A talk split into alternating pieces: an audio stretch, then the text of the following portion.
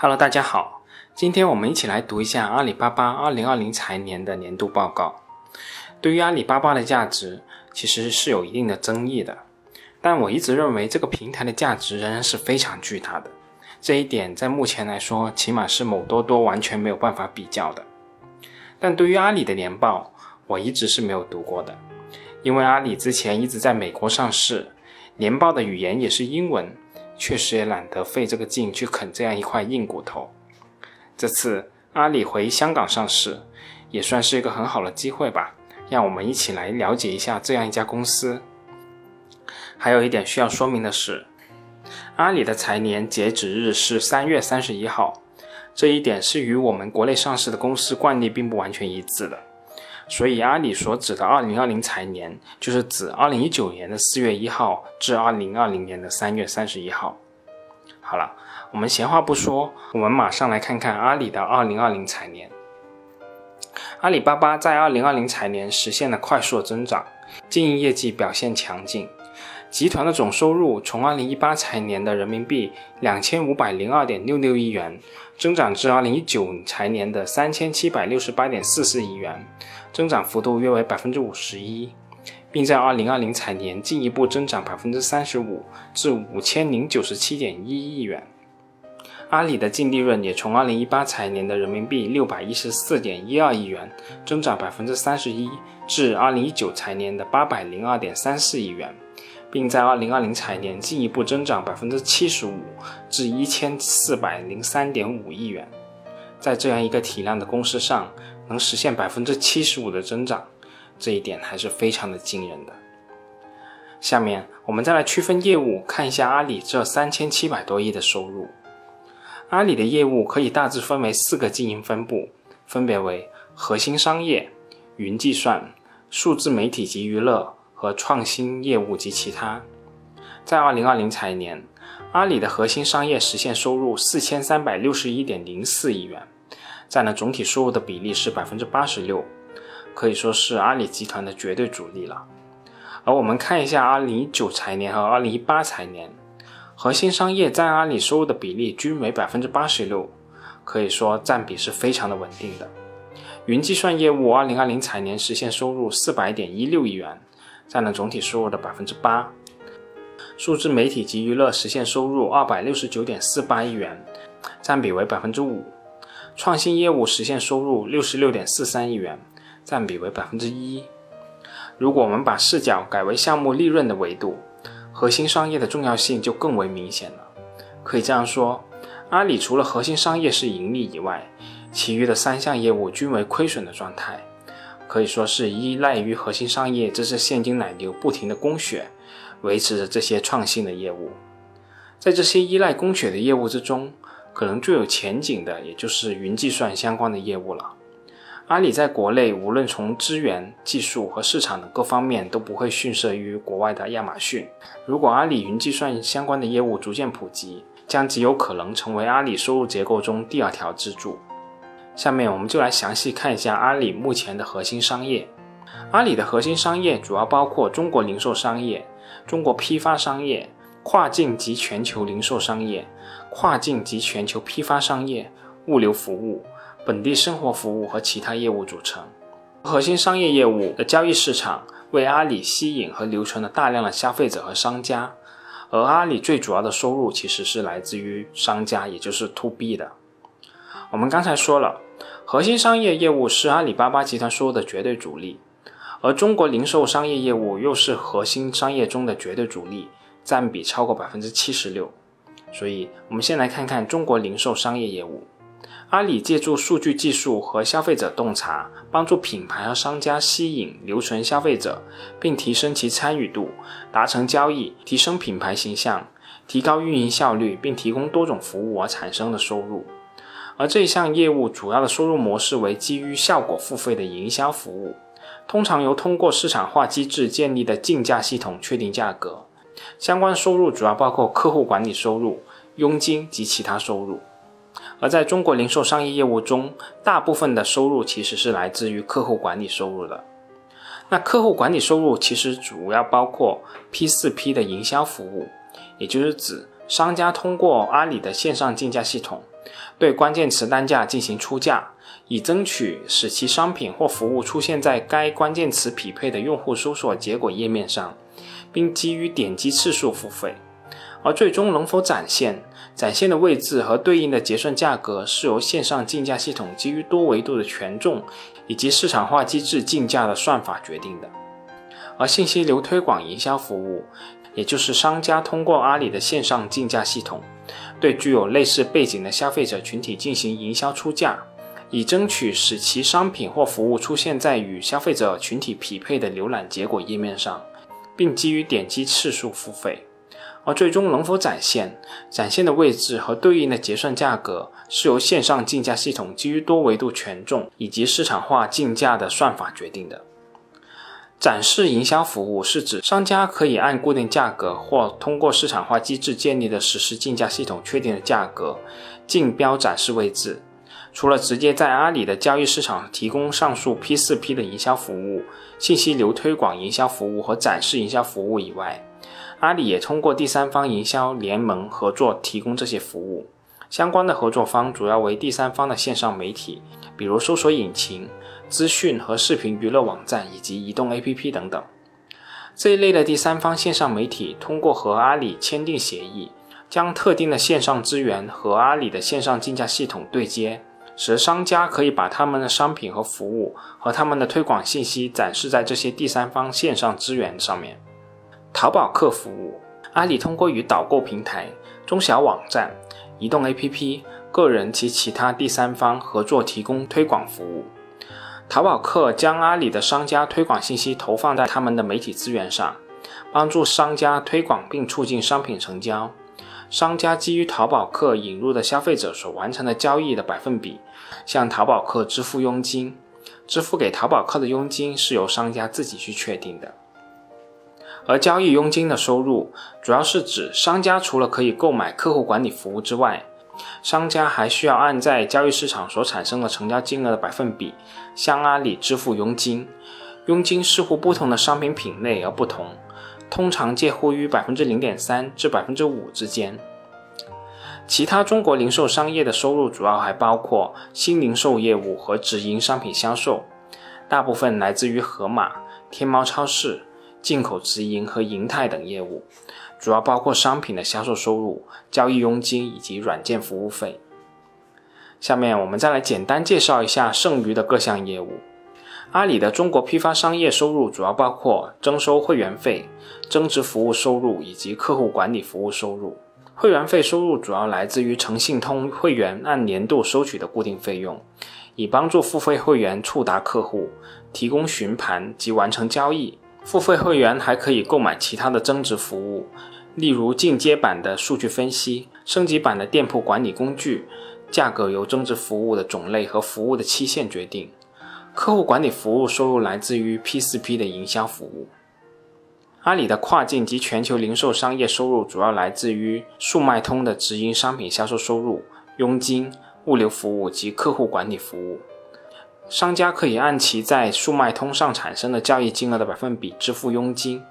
速卖通的佣金通常为成交金额的百分之五至百分之八。此外，阿里还通过拉萨达平台提供物流服务取得收入，以及主要由速卖通通过与第三方网站和移动 APP 合作取得客户管理的收入。阿里的跨境及全球批发商业收入主要包括会员费、增值服务收入以及客户管理服务收入。会员费收入主要来自于金牌供应商会员的按年度收取的固定费用，以帮助付费会员触达客户、提供询价及完成交易。增值服务收入主要来自于清关等一系列附加服务费用，价格由增值服务的种类、服务量和服务期限决定。客户管理收入主要来自于 P4P 营销服务。阿里的物流服务收入主要是根据完成的履约订单数量和提供的其他增值服务，向商家和第三方物流提供商收费。阿里的本地生活服务收入主要来自于饿了么平台的佣金以及所收取的配送服务费。阿里的云计算业务收入主要来自于企业用户，主要根据客户的使用时长和使用量进行收费。阿里的数字媒体及娱乐业务收入主要来自于客户管理服务收入以及会员订阅费，这里主要指的就是优酷了。其中，客户管理服务收入主要来自于企业及广告代理公司，它的收入模式与中国零售商业业务中客户管理服务收入类似。会员订阅费收入主要来自于付费用户，但其实现在优酷的颓势大家其实是有目共睹的，也包括虾米音乐的逐渐掉队。其实这一切都预示着这一项业务在阿里内部已经逐渐沦为鸡肋了，食之无味，弃之可惜啊！阿里的创新业务的收入主要来自于消费者及企业客户，比如高德向企业客户收取的软件服务费，天猫精灵通过销售产品获得收入，其他的收入还包括蚂蚁集团及其关联方向阿里支付的中小企业贷款业务相关的年度费用。最后，我们再来看看阿里近期的投资并购及战略合作。阿里采取了专注的投资策略，通过投资补充阿里现有的业务和驱动创新业务的投资并购和合作。例如，收购考拉。在一些案例中，阿里会采取分阶段的投资并购策略，先进行少数的股权投资，随后与投资方展开业务合作。当被投资方的业绩协同和被投资方与管理层建立的整体关系为阿里带来了持续增长的业务战略价值时，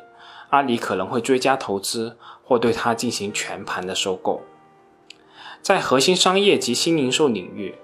阿里的主要投资包括阿里健康信息技术有限公司，也或者称为阿里健康，是阿里的合并范围内的子公司。阿里健康通过大力发展医疗健康产品销售业务，积极打造互联网医疗平台，通过云计算、大数据等技术探索数字医疗，并已经成功在香港联交所上市。在二零二零年的四月，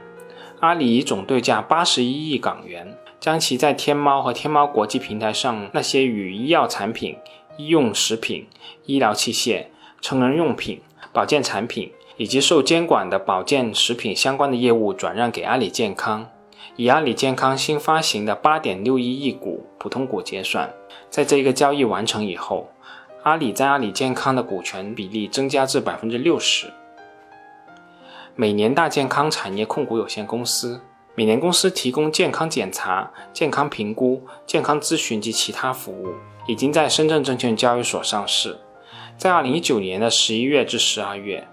阿里与蚂蚁集团以总现金对价人民币六十七亿元购入每年大健康新增及现有的股份。目前，阿里相当于约持有百分之十四每年大健康的股权。考拉是一家中国进口电商平台。在二零一九年的九月，阿里以总对价十八点七四亿美元，包括现金以及约一千四百万股新发行的普通股。从网易手中收购了考拉百分之一百股权。阿里进行的这项收购，旨在通过与阿里巴巴数字经济体的协同效应，进一步提升阿里集团的进口服务，以及改善中国消费者的体验。红星美凯龙家居集团股份有限公司是中国领先的家居装饰及家具购物中心运营商，已经在香港联交所以及上海证券交易所上市。在二零一九年的五月。阿里现金对价人民币四十三点五九亿元完成认购红星美凯龙控股股东发行的可交换债券。这个可交换债券的期限为五年，并可以以每股人民币十二点二八元的初始价格交换红星美凯龙普通股。在本地生活服务领域，阿里本财年的主要投资包括本地生活控股公司，也是阿里合并范围内的子公司，主要运营饿了么及口碑。在二零二零财年，阿里以十八亿美元的现金对价认购了本地生活控股公司的额外股权。上述交易完成以后，阿里持有本地生活控股公司约百分之七十三的股权。本地生活服务是阿里巴巴集团面向消费者平台的重要组成部分，也利用了阿里庞大的消费者基础。阿里也将进一步渗透本地生活服务市场，提高阿里巴巴集团服务中国不断升级的消费需求的能力。在云计算领域，阿里的主要投资包括北京千方科技股份有限公司，这是一家在深圳证券交易所上市的中国智慧城市基础设施和服务提供商，提供智能交通运营服务在内的服务。在二零一九年的六月，阿里现金对价人民币三十五点九五亿元购入了千方科技百分之十五的股权。在物流领域，阿里本财年的主要投资包括申通快递股份有限公司，这是中国领先的快递服务公司之一，也已经在深圳证券交易所上市。在二零一九年的三月，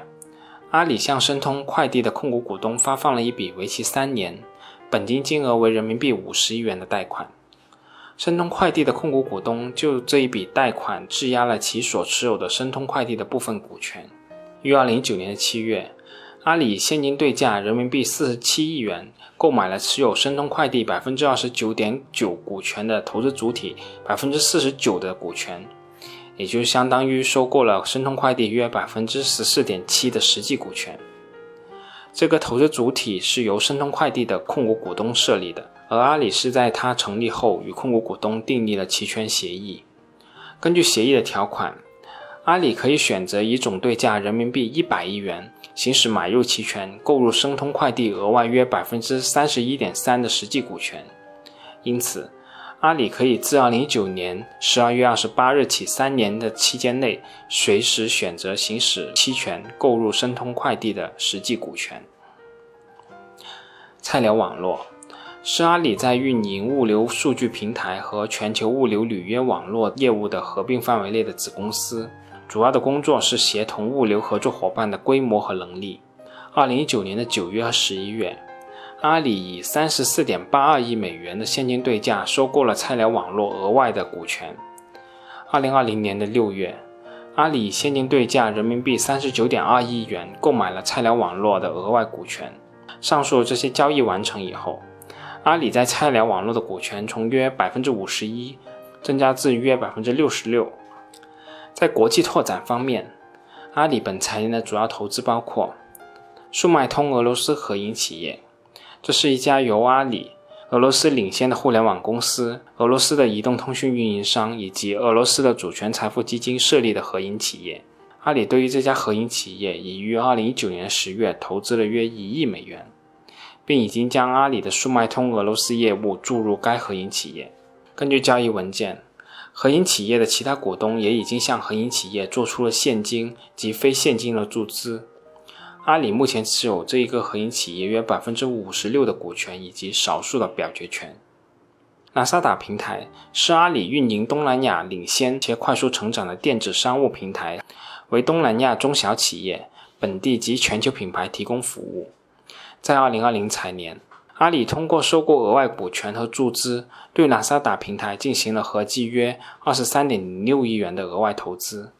这项交易完成以后，阿里几乎持有拉萨达平台几乎全部股权。除此以外，阿里本财年的投资还包括斑马网络技术有限公司，这是一家中国智能汽车操作系统及解决方案提供商。阿里通过一家投资主体实际持有斑马在全面摊薄基础上约百分之三十六的股权。二零二零年的五月，阿里和斑马的其他股东签署了若干与斑马重组相关的协议。阿里将以若干非现金对价换取斑马的额外股权。在这些重组完成以后，阿里将持有斑马约百分之五十的股权。好了，这次阿里巴巴的年度报告就先给大家说到这里，我们下次再见吧。